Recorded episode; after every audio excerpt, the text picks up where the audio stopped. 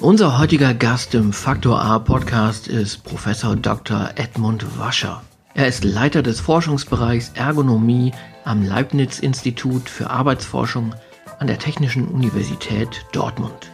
Sein Arbeitsgebiet sind die Grundlagen der menschlichen Informationsverarbeitung und seit zehn Jahren forscht er auf dem Gebiet der Neuroergonomie.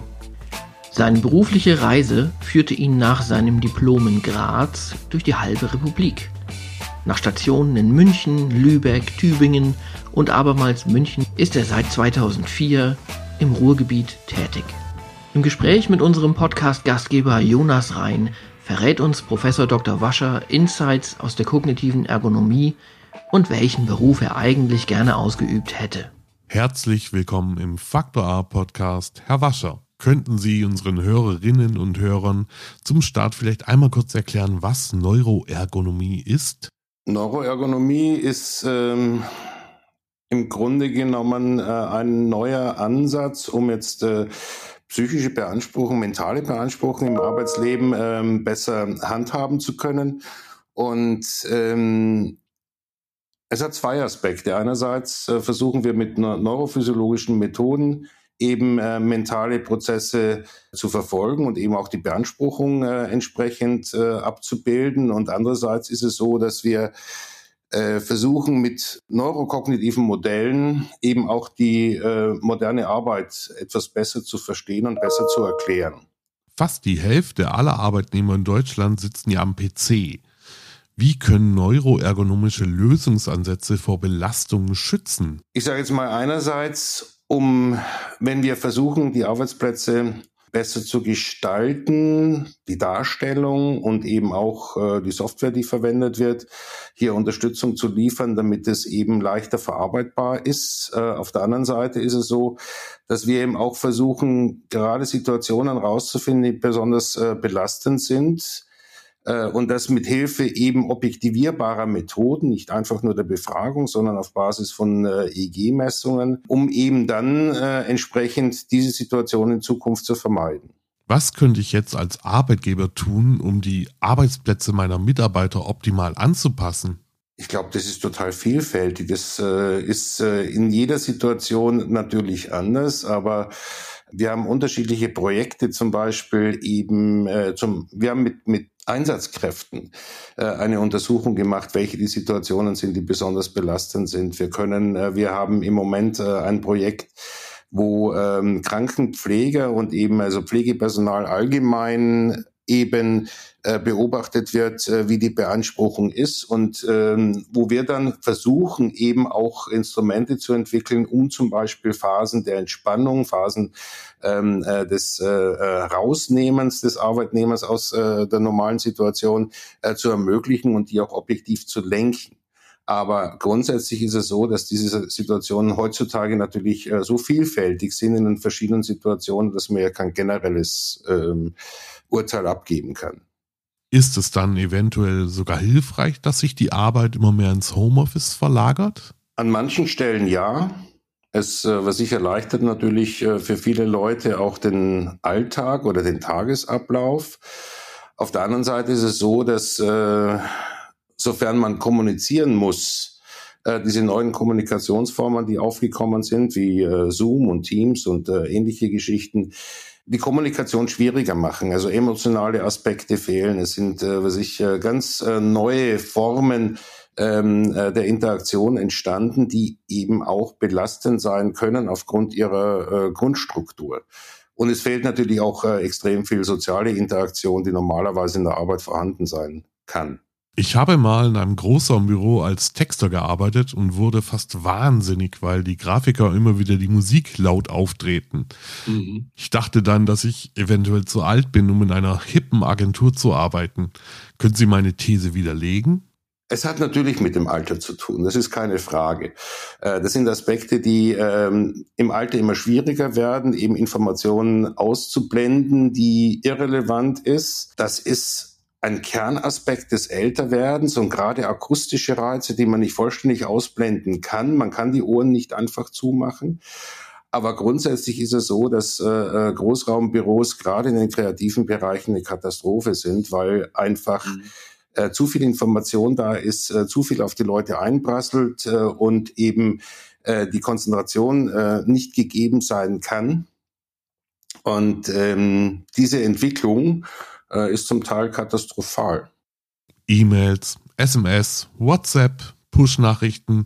Was macht denn diese ständige Reizüberflutung mit unserem Gehirn? Ach, sie unterbrechen uns die ganze Zeit. Also es ist, äh, es ist grundsätzlich so, wir, äh, es gibt ja diese These von, ja, äh, äh, Multitasking und ähnlichen Geschichten, was, äh, was sicher schwer haltbar ist.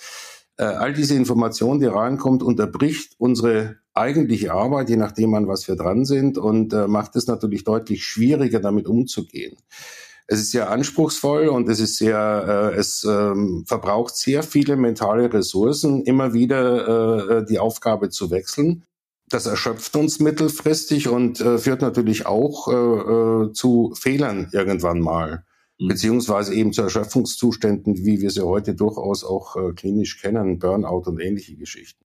Braucht es aus Ihrer Sicht ein Recht auf Nichterreichbarkeit? Definitiv. Definitiv. Es ist, äh, ich, ich glaube, ähm, einerseits eben außerhalb der Arbeitszeit wäre es wichtig, dass die Leute sich wirklich erholen können, dass sie rausgehen können aus dieser eigentlichen Arbeit und äh, an ganz andere Dinge denken.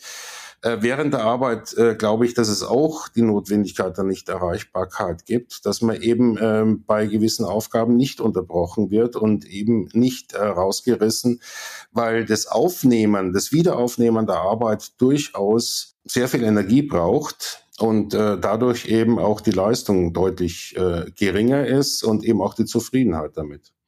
Heutzutage nehmen ja Apps auf dem Smartphone auch sehr viele Dinge dem Gehirn ab, sei es der Rechner, der Terminplaner. Wie kontraproduktiv ist das? Ich weiß nicht, ob es kontraproduktiv ist. Also ich persönlich ähm, äh, finde schon sehr gut, dass äh, äh, ich oder mir Hilfe geboten wird. Ich meine, das ist ja auch die Entwicklung, das äh, kommt ja nicht von ungefähr, das waren ja Bedürfnisse des Menschen als solches und man kann sich dann dadurch, dass hier Dinge abgenommen wird, werden, auf andere Sachen konzentrieren.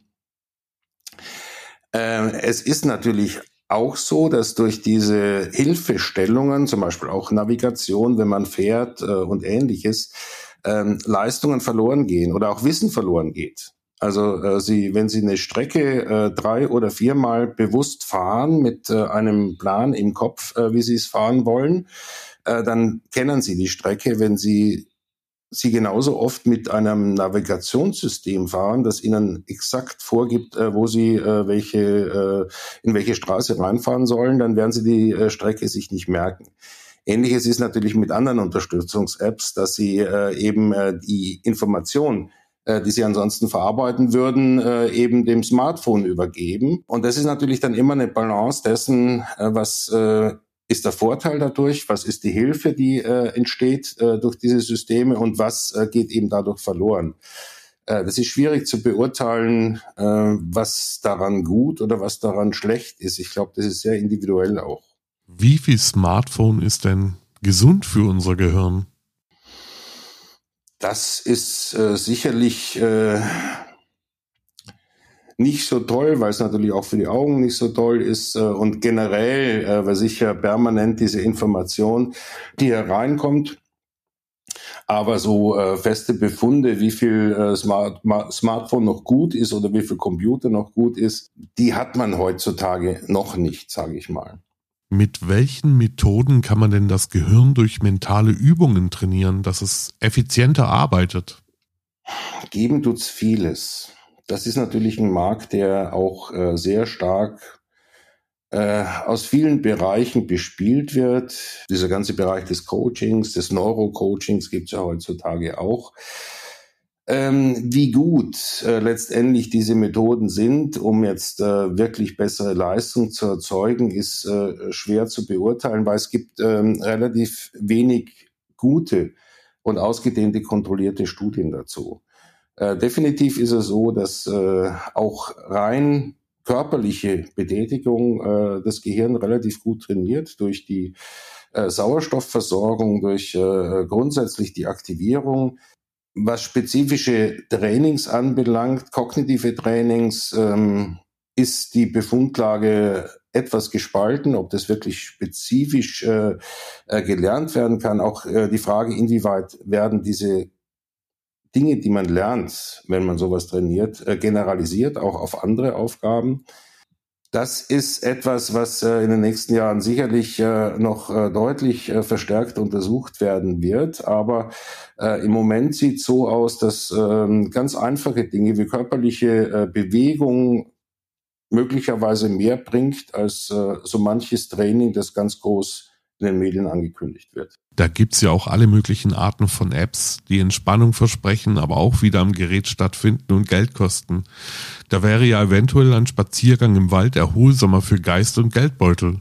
Ja, das könnte durchaus so sein, dass es, äh, was ich, äh, deutlich erholsamer ist, als dann wieder am Handy zu daddeln und äh, hier, ja, wieder in diesem Medien, in dieser Medienschleife drin zu sein. Was können Sie Arbeitgeber raten, um die Belegschaft vor Erschöpfung zu schützen? Mal genau hinzugucken, äh, hinzuhören, auch was die Leute für äh, Beschwerden, Bedürfnisse, äh, was sie für Anregungen haben. Ich glaube, ein offener Dialog, was ich über die Arbeitssituation ist ein sehr, sehr guter Schritt, um die Arbeitnehmer besser zu verstehen, um jetzt grundsätzlich die Situation besser zu verstehen. Klar auch, glaube ich, ähm, darauf zu achten, dass jetzt nicht exzessiv an gewissen Stellen gearbeitet wird. Also bestimmte Berufe haben ja so die Eigenschaft, dass äh, sich die Leute dann so richtig reinfressen, in den Floh reinfressen, äh, das vielleicht einmal ganz gut schaffen, aber danach äh, relativ viel Erschöpfung mit sich äh, äh, mit rumschleppen. Äh, ich glaube, das Wichtigste für einen Arbeitgeber ist achtsam zu sein, wie seine wie die Mitarbeiter agieren und äh, ich glaube auch achtsam darauf zu sein, wenn jetzt irgendwann mal ein Fall eintritt, äh, sich die Gesamtsituation nochmal anzusehen, um eben ähm, ein Gefühl dafür zu haben, ähm, äh, wie wirklich die Belastungssituation ist. Kommen wir nun zu unserer beliebten Rubrik, die berühmten letzten Worte. Das funktioniert wie folgt. Ich starte einen Satz, den Sie beenden, Herr Wascher. Sind Sie bereit? Yep. Perfekt. An meinem Job mag ich am meisten das, kreativ sein kann und dass ich äh, etwas äh, erreichen kann, was schaffen kann, was, äh, was neu ist. Früher wollte ich eigentlich was ganz anderes werden, nämlich? Ich wollte Filmregisseur werden. Wenn ich mal ein Motivationsloch habe, dann hilft es mir? Wenn ich ans Meer fahre und aufs Wasser gucke und äh, was ich einfach nur stundenlang das Wasser anschaue. Herr Wascher, herzlichen Dank für das Gespräch. Ich danke auch. Liebe Hörerinnen und Hörer, falls Sie uns Feedback zum Podcast geben möchten oder Themenvorschläge haben, können Sie uns entweder auf unserer Faktor A Facebook-Seite, auf der LinkedIn-Seite der Bundesagentur für Arbeit oder auf Twitter unter Bundesagentur einen Kommentar hinterlassen. Sie können uns aber auch gerne eine E-Mail schreiben an redaktion@faktor-a.info. Die nächste Folge gibt's im März und ich hoffe, dass Sie wieder reinhören. Bis dahin wünsche ich Ihnen eine gute Zeit.